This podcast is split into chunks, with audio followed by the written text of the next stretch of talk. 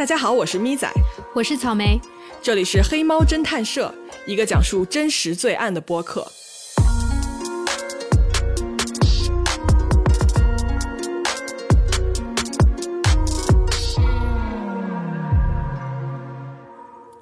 Hello 啊，各位，在今天我们这集开始之前啊，要跟大家报告一个呃，我们之前说过的一个案子的最新进展。然后大家记得我们之前说过一个关于加拿大的两个富豪的夫妇，呃，尸体被摆成那个雕塑的样子这个案子吧？然后凶手至今也是没有找到。嗯嗯嗯，所以这个案子是有了新的进展。对，就是这几年来啊，就是警方一直是在调查当中的，所以就是前一段时间呢，警方发布了一段视频的监控录像，然后说拍到了这么一个走路姿势非常奇怪的男人，然后想寻求公众的帮助。走路姿势奇怪的人，嗯，就是这个录像啊，我们会在我们录制这期节目的几天内，会在我们的那个微信公众号上发布，然后大家可以去找找看一看。是这样子的，警方呢发布了一段大概是二十多秒的一个监控录像的。视频啊，然后这个视频里面呢，有一个男人就是从右往左这么走过去。哎，根据警方的这个解释呢，这个人出现在呃两个被害人 Barry 跟 Honey Sherman 这一对夫妇被谋杀的这个时间段里面。然后警方呢通过调查，他们无法确认这个人来这个地方的原因，以及找不出来这个人的身份，所以呢，警方就将这个视频中的这个男人啊列为了一个嫌疑人，然后发布出来给公众看，然后请求公众的一个帮助来。指认这个人，嗯嗯，我看了那个视频，那个视频是有一段慢动作回放的。就说实话，我觉得拍拍摄的那个距离还是比较远的吧，就是一个黑影慢慢移过。对，所以我第一次看的时候啊，因为你知道吗？警察还说说这个人走路姿势很奇怪嘛。嗯。但是我第一次看的时候，我觉得这个人走路姿势其实不是很奇怪。嗯。你非要说他哪有奇怪，就是这个人步子迈的特别大，但是他并没有我想象中很奇怪、很明显的一个呃姿势出现。但是呢，我看了警方这个发布会里面啊，有一个警官就在那儿解释说说这个人走路的时候，习惯性的是在迈右腿的时候，他这个脚啊往前这么踢一下。有吗？有。如果你要是真的很仔细、很仔细的，你看这个慢动作的话，它确实是有这么一个动作的。哎，我觉得警方应该就是说，想借助这个小小的特点，让公众帮忙回忆说，认不认识这么一个走路姿势的人，又或者说，如果你是这个视频中的人，警方呢就鼓励你出来自证清白，说明一下你那个时间出现在这个凶案现场附近的原因就好了。嗯嗯，总比没有进展好嘛。虽然我从视频里面是看不太出来有啥奇怪的地方，但是警方如果能这么说的话，应该还是有一定根据的。嗯，对。其实你知道吗？我们做这么多期节目啊，其实我们都会看大家的评论跟留言。然后呢，啊，有一部分听众会说，哎，你们总是讲悬案，对吧？难受死了，有没有结局啊？能不能别讲了？哎呀，其实我想跟大家说啊，就是我们说过的大多数悬案里面，警方呢其实一直都没有放弃来破这个案子，就是很多案子啊，它还是在一个进行时，所以我们真的是可以一边听节目一边跟进这个案子的进展啊，就是你知道，就有一种追剧的一种参与感，你知道吗？这我觉得还挺特别的，挺好的这种感受，不是吗？对对对，而且每次有新的进展出来，感觉啊又离真相近了一步。对。哎呀，其实我们现在呢，就是尽量是保证一级悬案，一级已经破获的案子。像比如说我们上期对吧，说的一个是 Kendra 的那个悬案，嗯，然后这期我们会说一个已经破获了的案子，差不多这个比例，我觉得还好吧，嗯。但是如果你非要让我觉得说最没有可能破的那个案子，我觉得可能是幺零四六的那个 Owen 的案子了，毕竟时间对，那个时间太久了，对，确实是有难度，嗯。我觉得我们目前讲的案子里面最有希望破的应该是德尔菲小镇那个吧？嗯，毕竟年代比较近，而且还拍到了嫌疑人。行吧，那我们今天呢，就是一出来先跟大家说了一下这个案子的最新进展。然后呢，我们今天到这里了。今天的节目就到结束。嗯，好了，下期再见。草莓真的很想去跨年的，现在不想录节目。好，好，好，来，我们今天说什么案子呢？今天我们要讲一个在虚幻和现实间分不清的这么一个谋杀案。它呀，就包含了一些动画啊，什么科幻电影、刑侦电视剧的这么一个元素，然后也是把我们瞬间带回那个拨号上网 BBS 的那个网络初期年代。对这个案子给我感觉是什么呢？就是那种有一种八九十年代的复古质感的电影，然后整个故事的情节是那种穆赫兰道的感觉，就是现实和虚幻交错，然后各种闪回。哎呀，所以其实，哎，你有没有印象？就是当年还没有宽带上网的时候，就是好像是九十年代初的时候，那个拨号上网，你还记得吗？对啊，好久远，好久远哦。但是那个拨号上网的声音，就是印在我的 DNA 里面，就是那个噔噔噔噔那个。啊！你们家拨号上网那么好听啊？就是我，我记得我们家当时有一个拨号上网的那个猫，就是什么调制解调器，然后那东西拨号起来巨响，你知道吗？而且就是你一拨号，你们家电话就占线了，就谁都打不进来。对对对，我们我爸妈查岗的时候，就是一打电话就知道，因为我爸妈在隔壁。如果占线。这个时候你肯定是在上网冲浪，对，而且那个时候电话费还不便宜呢，就是基本上按字节来算钱吧，每一分钟都是有金钱在流淌。对啊，哎，我记得那个时候我最初上网的时候是什么痞子蔡轻舞飞扬的年代，对吧？就大多数那个时候的网上交流都是在 BBS 跟聊天室完成的。哦，再说就暴露年龄了，我我装作我听不懂了哈。啊，我为什么要跟大家一开始说些这个？是因为我们今天的这个主角啊，他也是这么一个早期互联网的一个弄潮儿。嗯他呢生活在加拿大，名字叫做 Johnny Altinger，我们就管他做 Johnny。然后这个 Johnny 啊，他出生于一九七零年，在他十二岁的时候呢，这个小男孩呢就第一次得到了一台属于他自己的电脑。那个年代，十二岁就有电脑，这也太让人羡慕了吧！我觉得在当时啊，那岂不是就是宇宙爆炸级的厉害，对对吧？嗯，家人呢，在后来的回忆中啊，就是 Johnny 从那个时候开始，他呢就对跟电脑相关的这些技术啊、什么的知识啊，呃，包括跟互联网相关的东西都非常感兴趣，而且很好学啊。他每天钻研，还乐于用自己的知识呢来帮助别人。在八十年代后期的时候啊，Johnny 就成了当地这个互联网圈子里面就是大家都知道的一个人。他在网络上啊交了很多好朋友，然后在当地的这个 BBS 上面呢也是很积极的发言啊。这中间他认识的很多人，后来他们都一直保持着联系，从网友对吧，然后网络上聊过什么好几年的，最后见个面对吧，然后当时这个时期 Johnny 认识的很多人，最后都成了他一生的好朋友。嗯。是一个混迹互联网的大佬了，哎，对，当年我觉得他应该就是那样，对，嗯，所以我我想问啊，就是草莓，你的初代网名叫什么？你真的要听吗？嗯，是的，嗯，Silence，就是就是 S 开头的那个时候，觉得 S 开头的英文名就很厉害，然后 Silence 呢，就是又厉害又安静的样子，就很中二。行。嗯，还还好，还好，还好。你的初代网名呢？哎，我就知道你会反问我，对不对？哎，我不告诉你。过分，骗我说出了我自己的网名。对，好好，不要说回来啊，说回来，不要去搜我。你说啥？搜不到。啊？你啥？搜索你？Silence 是吗？这太难搜了，Silence 会搜会搜出百度翻译。对呀。来来来啊，我们说回来啊，我们今天这个主人公 Johnny 啊，他当初在网络上的那个网名是《变形金刚》里面的通天晓。哦，就变形金刚我是看过的，这个角色的名字其实我印象不是很深，但是我百度了一下，这个呃通天晓应该是算是擎天柱的好基友吧，就是他是跟擎天柱同一个型号的，就是它它的配色都是红蓝，然后变形之后它的本体也是那种运输卡车。嗯哦，所以这个网名是不是说明这个 Johnny 是一个那种二次元浓度偏高的一个宅男这样子？对，我觉得他就是。然后我要顺便感谢一下我们那个呃黑猫的粉丝啊。话说这个变形金刚对我来说还是比较陌生的，因为我小时候是一个幻想自己是美少女战士水冰月的这么一个中二女童。嗯，所以感谢粉丝帮我就是确认通天晓这个细节，包括它的翻译哈。嗯嗯，那所以通天晓。叫通天晓之后呢？啊，说回来了，就是在九十年代的时候啊 Johnny 他就搬到了加拿大一个叫做 Edmonton 的地方。然后当时呢，他已经有二十多岁了啊。根据周围人的描述呢，他是一个个子很高啊，戴着眼镜儿，然后平时呢待人很和善，也很有幽默感的这么一个人。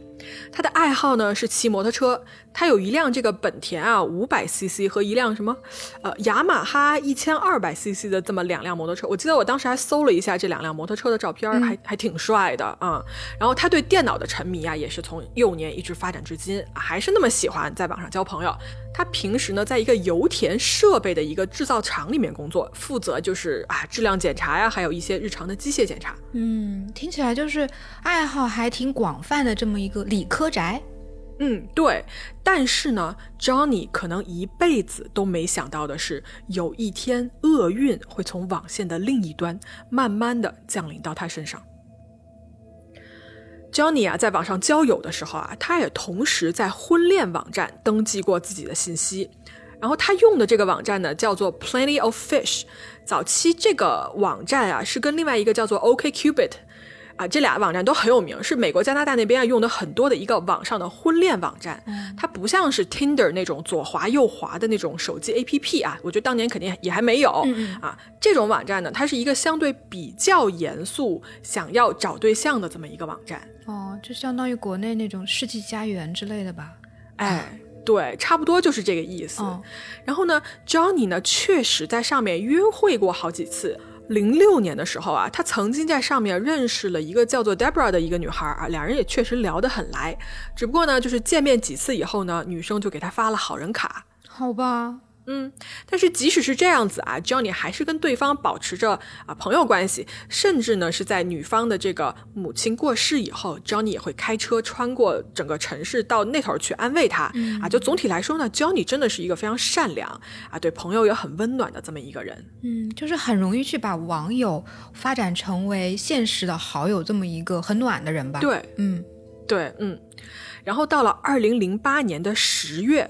这一天呢是十月十号，Johnny 呢在这之前呢，他在网上啊认识了一个叫做 Jane 的女生，然后在约会网站上啊，这是一个深色头发、漂亮的一个女性啊，照片是什么在海边啊穿着比基尼呀什么的，嗯，俩人呢通过电子邮件啊、短信啊都聊得不错啊，就说好了说准备见面，但是呢在见面之前啊，Johnny 就留了一个心眼儿，他呢就给自己的好朋友 Dale。发了一个邮件说我要去见一个网上认识的女人。嗯嗯，插一句啊，大家听到后面就会知道为什么，就是在见网友之前一定要跟家人和朋友报备，是一件非常重要的事情。嗯，对啊，为什么说 Johnny 他在这个时候留了一个心眼呢？是因为这个见面的地点描述非常奇怪。哪里奇怪？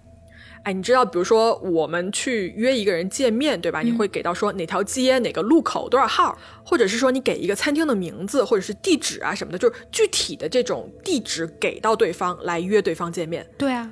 啊，但是呢，Johnny 今天见的这个女人啊，给出的这个地址描述非常的奇怪。她在邮件里面没有给出具体的门牌号和街的这个名字，而是给出了一堆类似于这种 RPG 游戏的线索。哈，线索？对我，我啊没有找到具体这个女人。给 Johnny 写的这一段指引的文字，但是呢，我找到了另外一个受害者收到的，就是相同的这种类似的文字，我给大家读一下啊。嗯，这上面是这么写的：如果你从北边的这个叫做 Groat 的这条街过来，上一个小道，当你到了南边的时候，沿着这条街走，然后在五十街往南走，在四十街右转，一两个街区后，在第一个路口右转进入小巷，这里有一个黄色的人行道标志，然后你往左走。把车停在你左边唯一的车道上，那边有一些靠墙的垃圾。这个时候，车库的门会为你打开。好，这就这么绕。简单意思就是说，在车库门口见呗。对。但是这也太诡异了吧？像是玩什么角色扮演哦。嗯。反正我收到这种，我是肯定不会去的。就把你卖了都不知道咋回事，这感觉是。对啊，这就是为什么 Johnny 给他的朋友提前发了一个邮件说这件事情的缘故啊。我觉得，因为确实有一些不同寻常啊。Johnny 呢，他根据这个提示啊，到了这个指定地点的时候，哎，他没有看到约定中要见的那个叫做 Jane 的女人。他当时啊，就是还给自己的朋友 Dale 打了个电话，说：“哎，这女的不在，哎，就好奇怪呀。”根据 CBC 的一个报道说啊，Johnny 当时在电话里面说，说他在这个车库的附近遇到了一个人，一个拍电影的哥们儿，手上当时还拿着一把仿制的假枪，在车库拍电影。对于是呢。Johnny 呢，看到说人不在，所以他就回去了。可是呢，在大概过了一个小时以后，七点半左右，这个朋友啊，又收到了 Johnny 的邮件，说：“哎，刚才那个女的不是不在家吗？然后这会儿这个女的给他发了个邮件，说她回来了，已经到家了，然后邀请他再次过去。那 Johnny 就过去了吗？对，Johnny 呢就过去了。好吧，那之后呢？就这么一去以后啊，Johnny 呢就再也没了消息。这个朋友 Dale 啊，就是。试图在那天晚上睡觉之前还给 Johnny 打个电话，啊，结果也没有人接。朋友呢就觉得说，哎，会不会是这个约会很成功，然后两个人还在一块儿什么的，就没有太注意。嗯，到了第二天啊，朋友还是没有收到 Johnny 的任何回信，打电话也是每次都是转到了这个语音的留言信箱。朋友就觉得有点奇怪，但是就怎么说呢？就是成年人嘛，大家都有自己的一个生活的一个界限，对吧？他也不方便过多的去干涉，或者是就追着追着人家问。啊，直到第三天。你还记不记得我之前说过，Johnny 特别喜欢骑摩托车这件事儿？嗯，对啊，咋了呢？第三天那天是礼拜天啊，Johnny 是跟一帮朋友约好了一块儿出去骑摩托车的。嗯，但是呢，这一天啊，Johnny 也完全没有现身。这个时候，朋友们就觉得非常不对劲了，因为 Johnny 他从来不会缺席这个摩托车活动的，而且哪怕他不来，他也绝对不会凭空就把你割了，他一定会提前去说一声的。于是呢，这个朋友 Dale 啊，就跟他的媳妇儿俩人一块儿去 Johnny 家，说看看说怎么回事儿。当然了，他们俩肯定没有钥匙，所以就没有进到他们家里去，敲门也没有人开。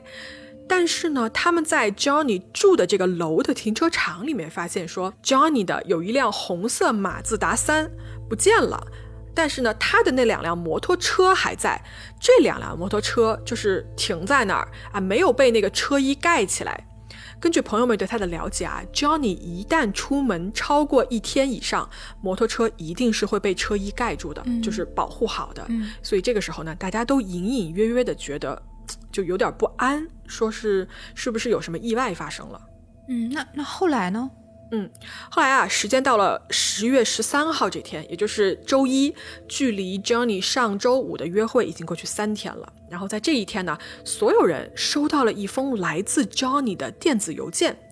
这封邮件是这么写的：我遇到了一个名叫做 Jam 的非常棒的女性，她主动提出带我去度过一个美好的热带长假。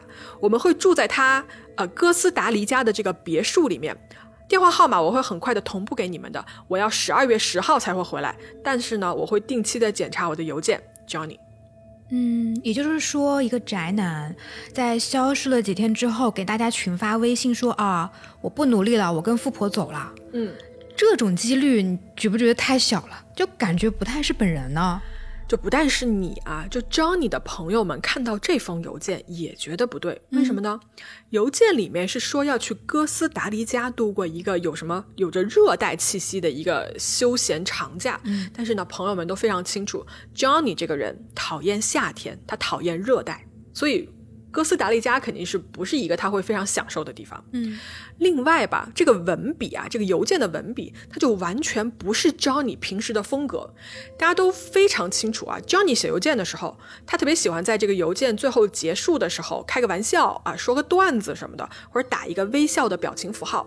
而且呢，Johnny 发邮件从来不在最后署名。但你看看这个邮件啊，感觉写字的就完全不是同一个人。对。口气啊，用词啊，什么感觉可能都不对吧？就好像说，咪仔，你哪一天发微信不用猫咪表情包，我觉得可能你就被替换了，不是本人，报警，立刻报警。对对，就是每个人都有他自己非常特殊的一个书写跟说话的一个习惯嘛。如果你不是跟这个人不是很熟悉的话，你是很难模仿到的。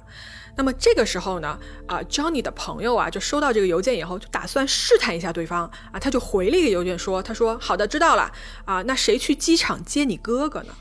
我猜下，其实应该是没有机场接机这一回事吧？他朋友是想套路一下对方。对，就是 Johnny 确实有一个哥哥，但是呢，他并没有要去机场接他啊。朋友只是为了试探一下，说到底是不是本人。嗯，结果啊，这封邮件发出去以后，石沉大海，没有回复。那么到了第二天，也就是周二的时候，Johnny 的老板他呢，同样收到了一封来自他的辞职信。信呢写的非常简短，Johnny 说啊，他说我找到了人生的新方向啊，我要辞职，开始新的生活了。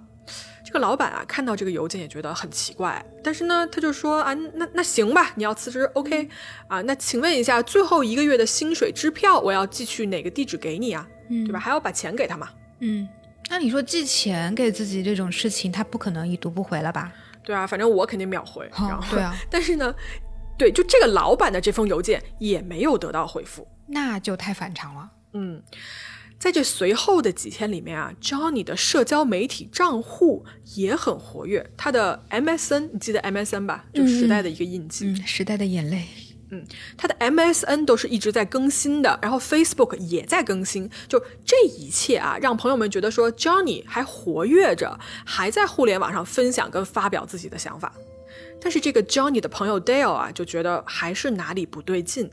他呢曾经两次去警察局报警，但是警察就说说，哎呀，你的朋友啊，对吧？就估计就是想逃离自己的这种现在的生活，去重新开始啊。你你要不再等等，就不要着急什么的。嗯。然后呢，在得不到警方帮助的情况下，这个 Dale 就只好召集了他旁边的几个小伙伴，他们就一块儿去了 Johnny 的这个公寓里面。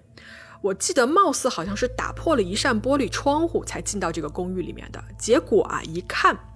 众人都知道，事情绝对不是这么简单。嗯，公寓里面有什么不对劲的地方吗？我问你哦草莓，如果你要出门远行几个月，你家里一定会收拾好、安置好，对不对？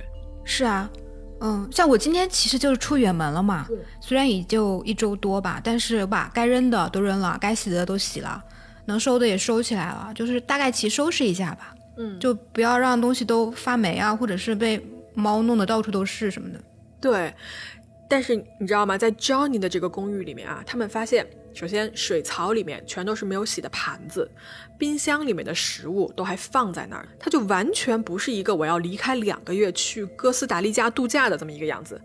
更重要的是，这帮人发现啊，Johnny 的行李箱、洗漱用品、刮胡刀全都还在家里放着啊。如果你要说啊，就是走的匆忙，这一些可以在当地买的话，Johnny 的护照也在家放着呢。护照都在，那就。不可能去哥斯达黎加呀！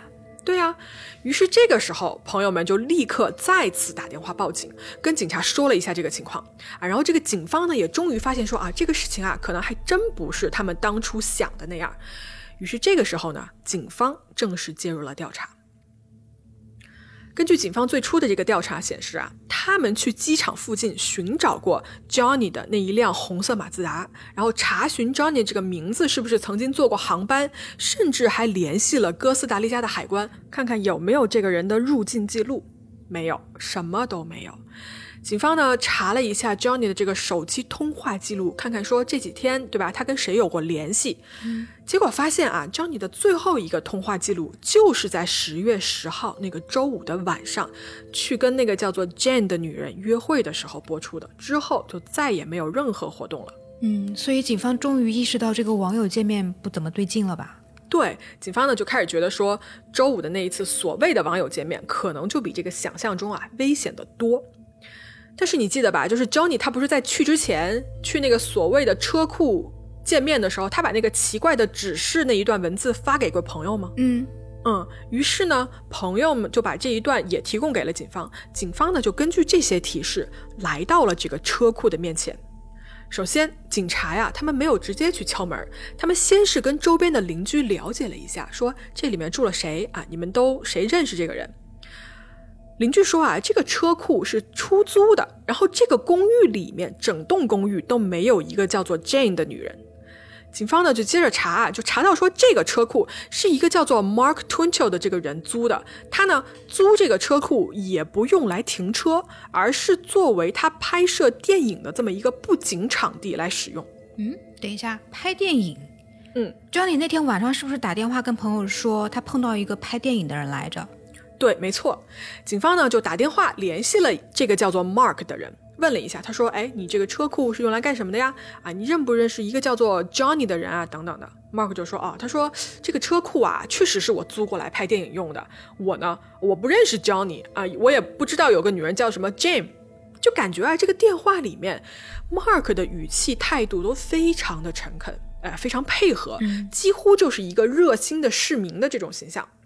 于是呢，警察就说了：说那我们能不能到你的车库里面啊？对吧？就看一眼呀。”马克就说：“好啊，没问题啊。”他就是很坦然的啊，非常配合。嗯，于是呢，警方呢就约 Mark 到他这个车库门口见面。就在他们准备走进去这个车库的时候，Mark 突然就停住了，他就指着这个车库上面那把锁啊，说：“说这个锁不是我的，有人把锁给换了。”然后啊，警方啊就看了一下所谓的这把被换掉的锁，是这样子的：这个锁啊虽然是被换了。你也不知道它是不是会换了，反正这个锁虽然是锁在那儿锁好了，但是呢，这个锁片儿就是固定门上、固定在门上的那一部分，那个螺丝几乎就是松脱的，快要掉了。所以警方根本就没有费什么力气就把这个门锁给卸下来了，这个门这个锁都不用打开，直接把整个锁卸下来就行。啊，于是他们就一块儿进入到了这个车库里面。一进去啊，警方就立刻觉得这个车库很奇怪。嗯，怎么奇怪呢？首先啊，他们一走进去，这个车库里面弥漫着一股烧了东西的味道。然后你要问啊，在这个车库里面都有些什么东西呢？首先有几个就是立在墙边的那种放东西的架子，有一个白色的汽油桶，而且啊放着一张巨大的不锈钢的桌子。草莓，我问你有没有看过一个美剧叫做《嗜血法医》？嗯，很久之前看过。嗯。是说这个主角他是有双重身份的，就是白天他是在警局工作，然后做那个血液鉴定方面的这个法医，晚上就会变身成连环杀手，然后专门杀那种，嗯，没有被法律惩戒的坏人，算是伸张正义吧。然后这个剧好像二零一三年的时候就完结了，今年又续了一季，据说还蛮与时俱进的，而且里面还提到了播客什么的。啊。对，反正呢，在这个剧里面啊，Dexter 很有名的一个 Dexter 就是主角的名字啊，他有一个很有名的场景，就是他的那个杀人的房间。我不知道你有没有印象，他每次杀人的时候都会布置好一张不锈钢的桌子，然后呢，在旁边用塑料布架起来这么一个空间，呃，就是可能是防止那个血啊什么的弄得到处都是。反正电视剧里面是这么一个场景设计，对吧？嗯，对对对，嗯。就在这个车库里啊，这一张不锈钢的桌子让我一下就联想到《嗜血法医》里面那个场景了。我觉得相似度真的非常高。嗯，我们今天说的这一系列照片啊，我们所有提到的东西全都会在公众号的文章里面，大家可以去找过去看。嗯，那么除了这个疑点重生的这个不锈钢大桌子呢，警方还在车库里面看到有很多工业清洁类用品，感觉是有人彻底的清理过这个地方了。另外啊，桌上还有一张就是五金店的一个小票，上面显示了什么？显示有人在某个五金店买了一堆强力的清洁剂，啊，橡胶手套、工业溶剂以及大批的塑料布等等的。嗯，这个人他是在拍模仿或者是什么致敬视觉法医的电影吗？这也太像了。对啊，警察就问这个 Mark 说：“你这些东西是用来干嘛的呀？”而对这些东西呢，Mark 他有一个完美的解释，他说啊。他在拍摄一个恐怖电影，然后呢，这个车库就是用来布景的。他在拍摄这个恐怖电影的过程中间啊，会用到很多假血。那么用的过程中间啊，这些假的这个血浆啊，一般都是用玉米糖浆跟食用色素调配出来的嘛。嗯，所以他买这么多清洁剂呢，是为了去清理这些玉米糖浆用的。因为你想，就是糖嘛，你要是不清理的话，肯定会招虫子啊、老鼠什么的。嗯，这个理由倒是也能说得通。对，警方就觉得那哎，既然你这么自信，对吧？不如跟我们回局子做个口供吧。然后 Mark 就说好啊，没问题呀，啊，就跟他们去了。全程从跟警察走到他在这个警察局里面待着，跟警探谈话等等等等，Mark 全程都非常的放松和配合。他呢，甚至从坐上警车开始，就开始跟人狂聊自己做过的什么啊，关于星球大战的这种粉丝电影啊，啊，自己在网上卖的这种就是星球大战的纪念品啊，自己最喜欢的角色啊，等等等等，就感觉这个人还真是一个就活在自己电影世界里面的这么一个人。嗯，这大哥还真的挺能聊。对，一直到警局里面，他跟警察谈话的时候也是很放松的一个状态。警员啊，后来的时候甚至把当时他们谈话的录像反复看了好几次，觉得不论是从口头回答还是从肢体语言来看，Mark 都并没有感觉他在隐瞒什么，一切都非常正常。哎，我其实也找到了这段警察的这个审问录像啊，我也看了好几遍。我觉得吧，如果是我。我觉得我的判断可能跟警察也一样，他真的很放松，也没有结结巴巴，或者是一副就是，啊，怎么说，犹豫或者心虚的样子，什么都没有，就很正常。或者说他是真的非常善于隐藏自己，对，没准就是这样的。那么呢，在经过几个小时的询问以后啊，警方就把 Mark 放走了。但是我觉得 Johnny 在这个地点失踪，然后这个地方呢又正好在制作一个到处是血的恐怖电影。这种巧合未免也太巧合了吧？哎呀，谁说不是呢？而且你知道吗？在与此同时啊，就是十月二十三号左右，Mark 就这个拍电影这哥们儿，他呀给他所有的朋友和他的这个电影的合作伙伴发了一封邮件，发了个邮件说了什么呢？嗯。他这封邮件啊，我把截图放到那个文章里啊。大意是这样子的：首先就是一顿抱歉，对吧？加拿大人啊，礼貌性抱歉。然后呢，大意是说，呃，如果你们最近跟警方有什么接触，请不要跟警方说任何事情，就说你们什么都不知道。我目前呢没有办法跟你们解释说我这一系列做法是为什么，但是我希望有一天我有机会解释清楚的啊。总之呢，大意就是说不要跟警方联系，不要跟警方说任何事情。可是他家什么也不知道啊。对呀，就是很莫名其妙的一个邮件，你知道吗？我我感觉反而有一种不打自招的意思。嗯嗯，警方呢虽然这个时候没有把 Mark 怎么样，但是啊，其实已经把他放在了一个二十四小时监控的名单下面了。与此同时啊，警方也向社会公众来求助，想想问问说公众有没有相关的线索啊，欢迎向警方来提供。而这个时候，有一对夫妇出现了。嗯，那他们提供了什么线索呢？这对夫妻说啊，在 Johnny 消失的十月十号往前推一个星期的时候，那天也是同样是一个周五的晚上。嗯，他们呢，这俩人正好走在路上，就在那个车库的地址附近。突然，他们看到地上有个人，就已经走不动路了，只能爬着在路边向他们求救，说自己被人袭击了，请他们帮帮忙救救他。这对夫妻啊，当时就吓傻了，以为这是一场什么，就是。精心编排好的一个仙人跳，你知道吗？所以他们其实没有施于援手，而是赶紧走掉了。随后就回到家以后，就立刻打了报警电话报警。嗯嗯，就这么走了吗？对，就他们就直接走了，没有帮这个地上这个人。啊，这对夫妻的做法确实是引起了很大的争议的，包括网网友也经常评论他们的这个做法。但是呢，这个时候这对夫妻啊，他们站了出来，跟负责 Johnny 这个案子的警探说了这件事情。至于为什么这对夫妻会把这个袭击跟 Johnny 消失的这个案子联系在一起呢？就是因为啊，那天晚上遇到这个袭击的人的地点跟 Johnny 消失的那个车库的地点是一模一样的。嗯，所以在同一个地点，然后相隔仅仅是一周，一个人被袭击了，然后另一个人直接消失不见。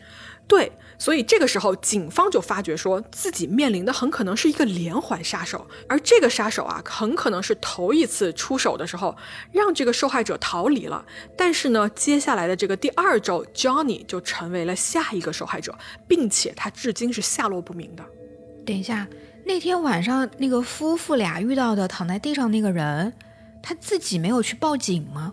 没有，就是这个人啊，到目前为止他还没有出现，但是他后面会出现的。我们一会儿啊慢慢说。嗯，好，我们说回来，就警方到了这个地方的时候，他们已经发现说这个车库的地点很可疑、很奇怪了。包括这个拍所谓恐怖电影还是一个连环杀手电影的这么 Mark，对吧？他成为了一个主要的嫌疑对象。这个时候，警方没有打草惊蛇，他们呢再一次联系到了 Mark，说，哎，说那个我们能不能再去你车库里看一眼？然后 Mark 呢就二话不说就答应了，说好啊，可以啊，啊没问题。可是草莓你记得吧？当时第一次 Mark 被警察带去问话的时候，他不是声称说他从来都不认识 Johnny 这个人，也从来没有看到过 Johnny 的那一辆红色马自达吗？对啊，那怎么这回他翻供了？没错，就在第二天，他就联系这个警探说，他说哦，他说我昨天忘了告诉你们一个故事了，忘了。什么故事？嗯 Mark 的故事是这样子的，他说啊，在十月八号的时候，也就是案发前两天，他呢停在一个购物中心的车被人撬开了，然后有人偷走了车里面印有他们家庭地址的一张收据。哎，我不知道为什么砸车进来要偷收据，就是很离谱。然后呢，四天后呢，他发现他们家的前门的锁被人打开了。紧接着，在十月十五号那天，有人找他卖车。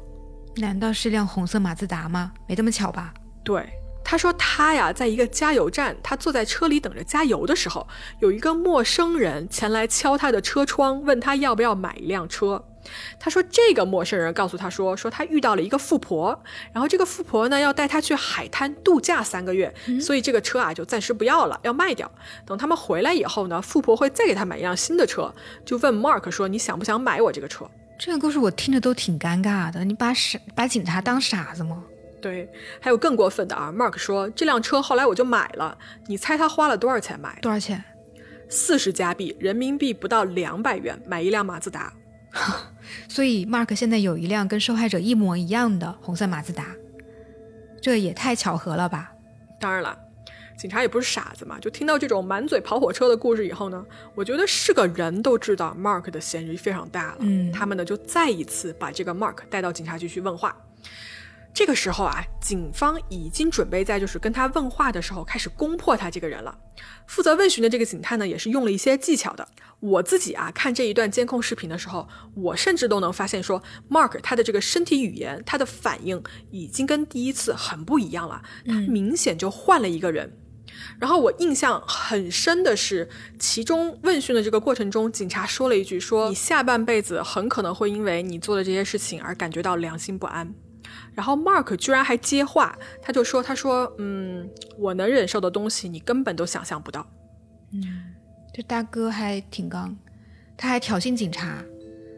不过这基本就等于承认了呀，我觉得。嗯，算是吧，就是感觉互相都心知肚明一些事情，但是呢，Mark 还是一直死扛着，没有认罪，也没有说出任何的，就是我跟这件事情有关的信息。嗯，这个时候警察呢就已经派出了就是他们的重案组去管这个案子了，专门管这种谋杀的这种事件的小分队，他们啊就是查封了 Mark 的房子还有他的车来进行一个搜索，同时呢对 Mark 进行一个二十四小时的监控。在搜索这个 Mark 啊，他这个汽车的后备箱的时候，警方呢就发现后备箱里有一大块血迹，然后呢还有两把沾着血的这个刀。在他房子里面啊，警方发现了大量的《星球大战》的周边啊，各种连环杀手和法医学的这个电影和书籍，一本关于哥斯达黎加的旅游指南。又是哥斯达黎加，这个出现频率有点高哈，这个不能再是巧合了吧？嗯。另外，你看啊，在他们家还发现了一个看起来很可怕的一个曲棍球的面具。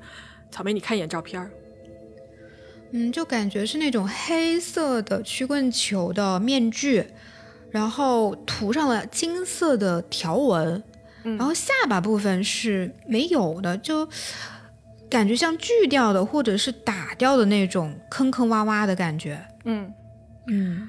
我啊，在网上搜这个曲棍球面具的时候，搜出来都是各种各样可怕的照片。然后我就搜了一下它背后的故事，就我发现说，这个曲棍球面具啊，它确实啊，当年确实是用来保护运动员的这样一个，比如说牙齿啊，或者是就是面部的这种颧骨什么的。但是之后被引入到流行文化里面以后，它就几乎成了一个恐怖电影的标配，甚至是啊万圣节吓人的这么一个标配了。嗯，反正它后面有一个很有意思的故事，这里呢我们就不展开了。大家感兴趣的话呢，可以自己去搜一搜。那么。警察呀，在 Mark 的这个黑色的曲棍球面具上面，同样也发现了血迹。血迹，那是不是说明他作案的时候是戴着这个面具的？嗯，对。另外啊，警方发现了一张类似于备忘录的纸，上面呢写着一些代办的事项，写着就是啊，销毁钱包，使用笔记本电脑发电子邮件。另外还写着说 “clean killing room”，清理杀人房间。我的天哪，杀个人还要写 to do list 的，那这基本可以说是已经实锤了吧？哎呀，就是说到实锤这件事情啊，撇去就刚才所有找到的这一切证据不说，有一个关键性的证据冒出了水面，这样东西不仅让警方，也让所有知道这个案子的人全部都倒抽一口凉气。什么东西？警方啊，在搜索 Mark 他家的时候。找到了 Mark 的笔记本电脑，在这个电脑的回收箱里面呢，躺着一个文件，叫做 S.K. Confessions。Confession 就是自白和忏悔的意思吗？对，S.K. 是什么呀？S.K. Serial Killer，这是一个长达四十二页的名字叫做《连环杀手自白书》的一个文件。嗯，而在这个所谓的自白书里面，记录下了这个连环杀手所有的犯案过程。首先啊，开篇这个作者也就是 Mark，他写道。这个故事是由真实事件改编的，名字稍有修改，而这是一个我如何成为连环杀手的故事。所以他把整个作案过程写成了一个故事。嗯，对，没错，就是我仔细的读了他这个四十二页的这个文件。怎么说呢？如果 Mark 他自称这是一个虚构的故事的话，那么我觉得他完全是在撒谎。这个故事基本上就是一个连环杀手记录自己杀戮过程的这么一个日记，而且啊，记录的就是相当详细，你知道吗？就是他的什么内心情绪也描写的很细致。就我读完了以后，我完全感到说我进到了一个连环杀手的脑子里面。嗯，这个文件里面描写了他从准备作案到如何挑选受害者。到第一个受害者逃脱，以及他怎么挑选到的 Johnny，十月十号那天晚上究竟发生了什么？他怎么具体杀害的 Johnny？事后他如何处理尸体？等等等等，全部事无巨细的写了下来。我上面说过的很多细节啊，就包括什么车库的挑选啊，里面那张不锈钢的桌子，作案的时候的那个刚才我们说的曲棍球的面具，用塑料布覆盖的不锈钢工作台啊，什么使用的凶器，红色马自达车，跟警方编的那个买车的故事，包括他事后怎么拿着 Johnny 的钥匙去他公寓里面用他的账号给别人发邮件，就这些东西全都出现在这个。自白书里面，但你知道吗？它就跟现实世界发生的事情如出一辙，一模一样啊。嗯，就我几乎觉得它它根本就不是一个虚构的，它就是一个纪实文学啊。我呢在看这个文字的时候啊，一开始我还在想说，我要不要把这个文件也放在公众号给大家下载过来看？但是你知道吗？我看完以后我就改变了主意，因为我真的觉得他写的太过细节了，可能真的不是特别适合大家来看。嗯，大家要是特别感兴趣的话，就自己搜一下吧。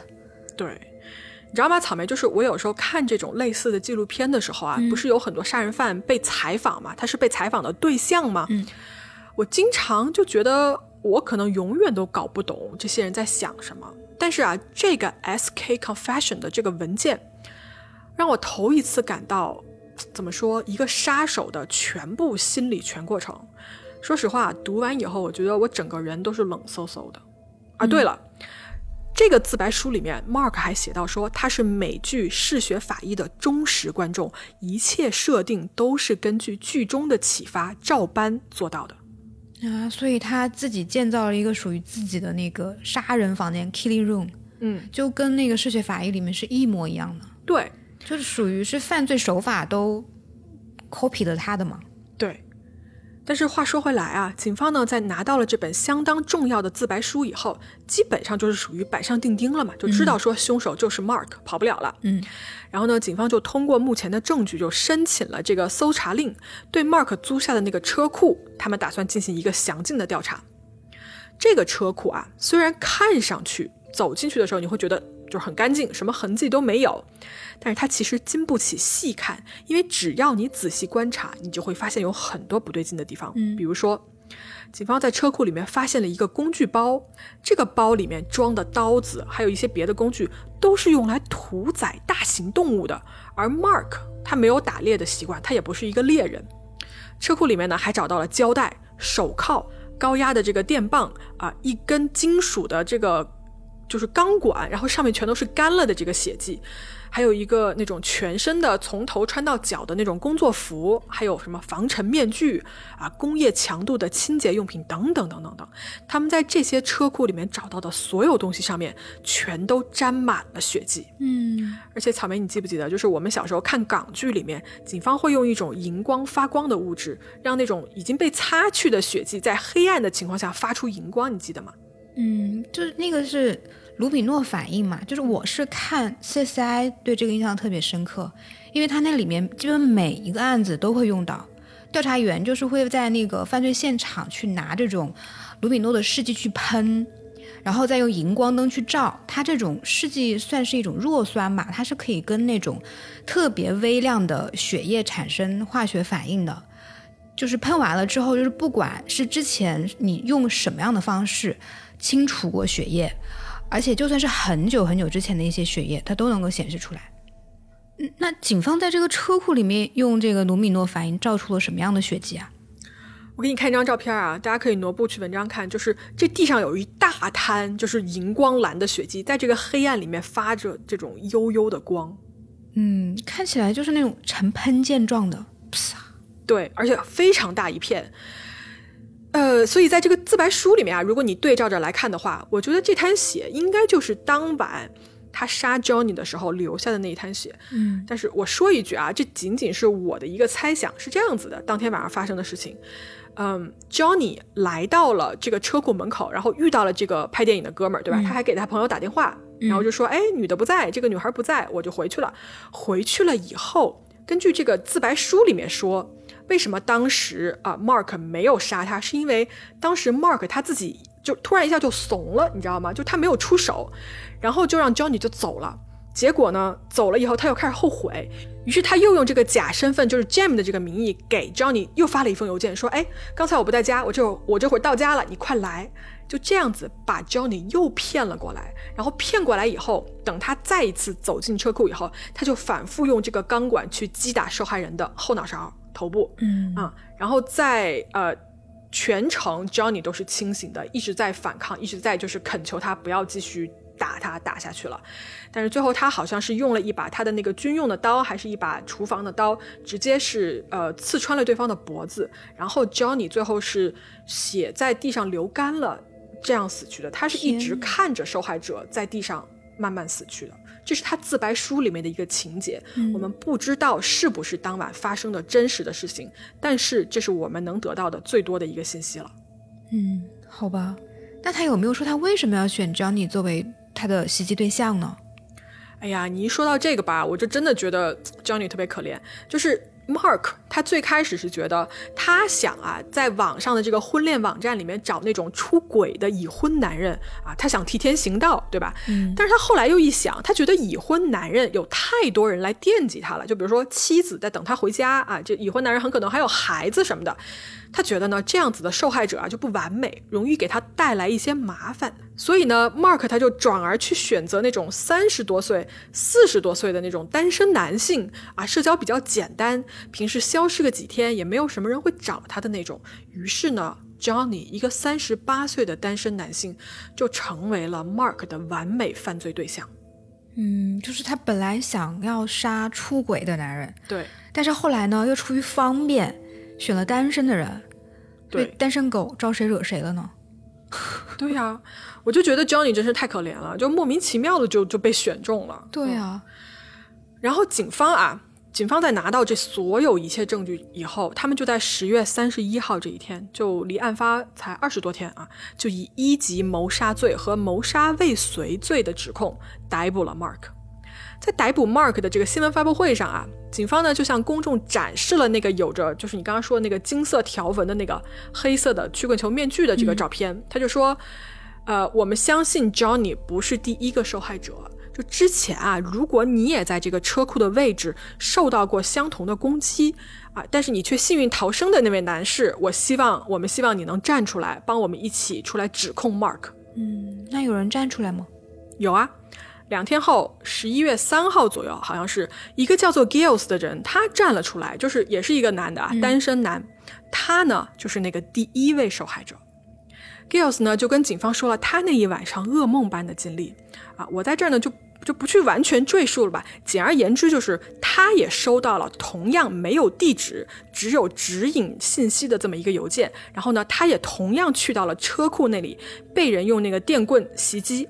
在一番挣扎后啊，他逃脱，但是由于当时他被那个电击了太多次，就他的腿脚已经走不动路了。然后这个时候呢，正好碰到了街上散步的那一对夫妻啊，当时他是确实是求救，嗯，但是夫妻是没有管他的嘛，那一对夫妇没有施救，回家打了报警电话。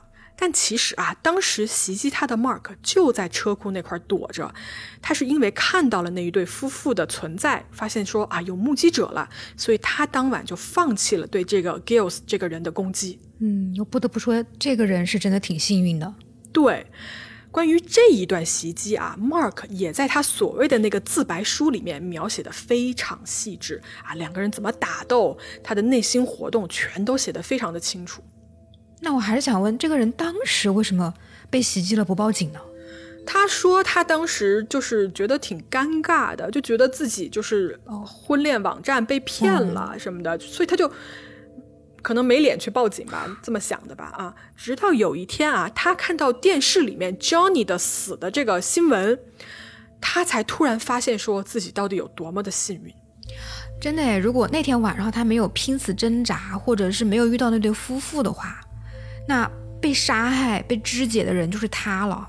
对啊，但我不得不说啊，你记不记得 Johnny 那天晚上去跟所谓的这个网友见面的时候，把他的行踪和细节全都跟朋友报备了？对对，嗯，还好他做了这一步，因为如果他要没有做这一步的话，警方要找到他就需要花费非常大的力气，就不会这么快把目光就聚焦到这个车库的位置上来。而也正因为这么做，Mark 才没有来得及找下一个目标。而且在他的这个自白书里面啊，他明确写了他是有计划要找下一个受害者的，甚至接下来的两个受害者他都已经选好了，一个是他的前老板，一个是他的前女友的男朋友。妈呀，这两个人逃过一劫。嗯，而且你知道吗？那个自白书里面描述的 Johnny 生命的最后一刻啊，就是他说的话，他的动作表情。我真的觉得他作为一个无辜的受害者是，哎呀，是很可怜的，就是他的生命就那样终结了。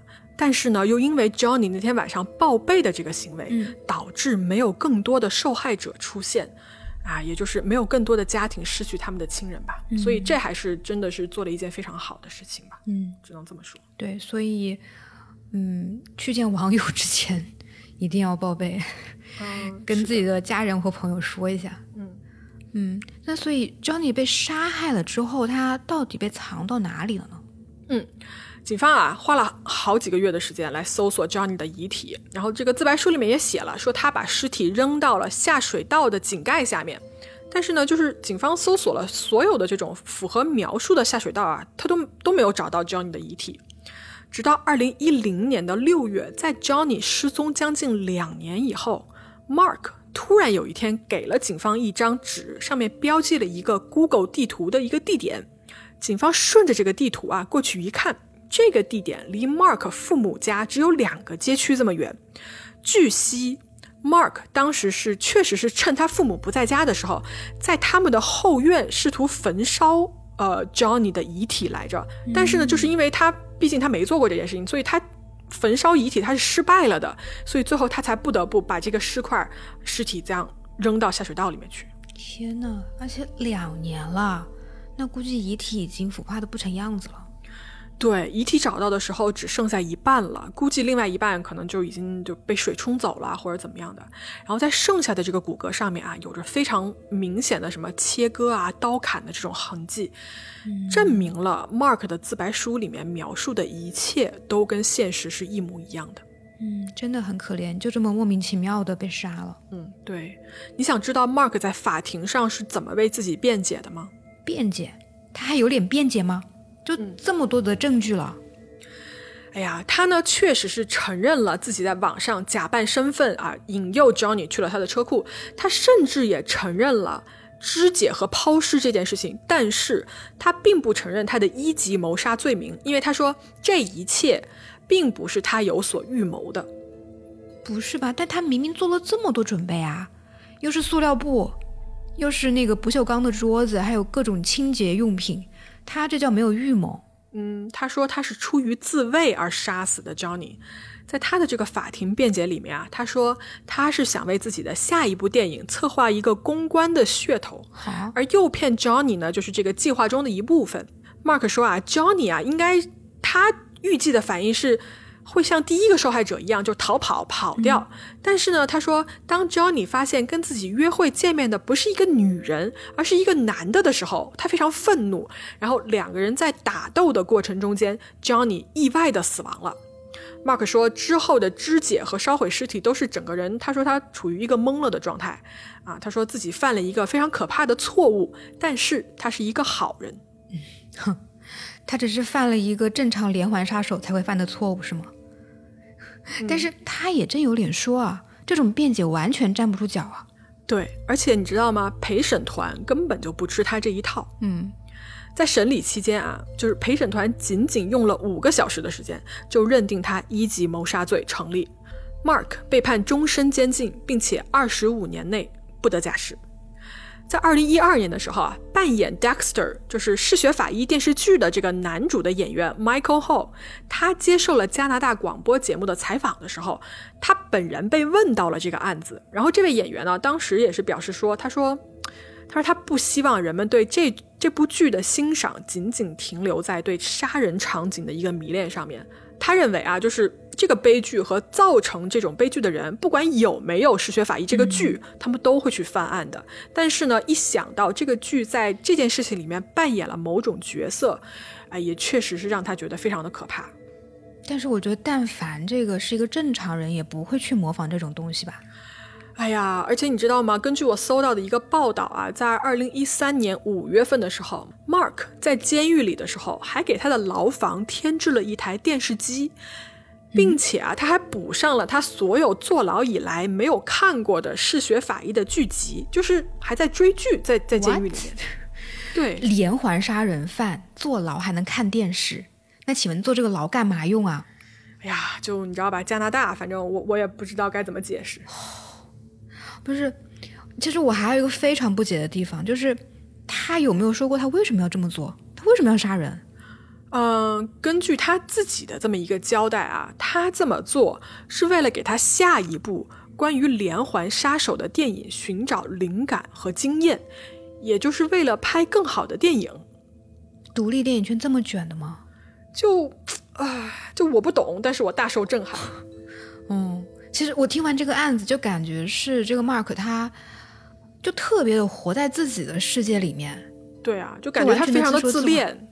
对对对对对，嗯，我之前看过一篇文章啊，是说那个暗黑暗三人格的，我不知道你听说过没？没有哎，你说说呗。嗯，就是黑暗三人格，其实就是三种具有反社会特质的黑暗人格，这三种分别是叫做马基雅维利主义。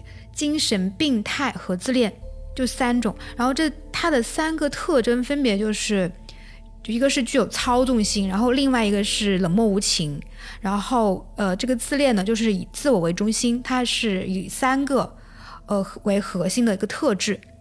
我感觉 Mark 就特别符合这个自恋的这个暗黑人格。